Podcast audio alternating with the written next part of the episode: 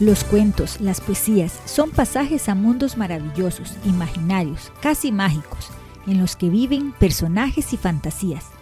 Aquí encontrarás un espacio lleno de cuentos, poesías, adivinanzas y de vez en cuando algunos trabalenguas, que te llevarán de paseo por lugares mágicos, a los que solo a través de la imaginación y las palabras podrás llegar.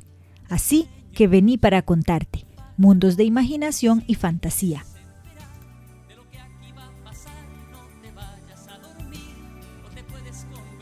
Soy Rochi y el cuento para hoy es El día que don Melvin nos dejó, del escritor costarricense Álvaro Borracé Fernández. Un día don Melvin nos dejó. La historia que vamos a contar sucedió en esta selva a una familia que se quería muchísimo. Doña Melba Oruga era la mamá, don Melvin Oruga el papá. Juntos cuidaban todo el tiempo a sus tres pequeños hijos, Mona, Max y Milton Oruga Oruga. Como casi todos los jueves, salieron de día de campo a su rama favorita. Cada uno llevaba su platito.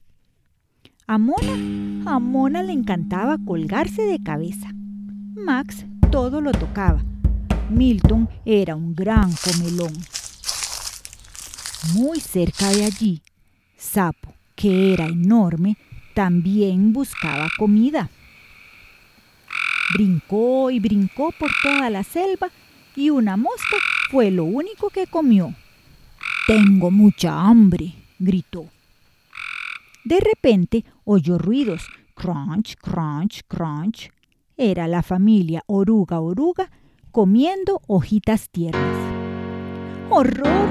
De donde menos lo esperaban, cayó Sapo sobre las cinco oruguitas distraídas. ¡Corran! Gritó don Melvin, quedando de último para vigilar a sus hijos y a Melba. Esas fueron sus últimas palabras. Nunca más se supo de él. Seguramente era su hora de partir. Todo, todo cambió para la familia Oruga Oruga. Ay, pensó la mamá con gran preocupación. ¿Y ahora qué vamos a hacer? Gruñó Mona, se sintió muy sola y se puso furiosa. ¡Guau! Sollozó Max medio morado de tanto llorar. Milton, muy confundido, prefirió no hablar. Qué raro, ¿verdad? Fueron días inmensos. Poco a poco aprendieron que sin importar cuánto se preocuparan, enojaran, lloraran o callaran, don Melvin no iba a regresar pero sí volvería cada vez que pensaran en él. Milton recordó muchas tardes deliciosas. Max esas noches tan oscuras. Mona recordó tres anguilas nadando en el mar. Y la mamá días más felices.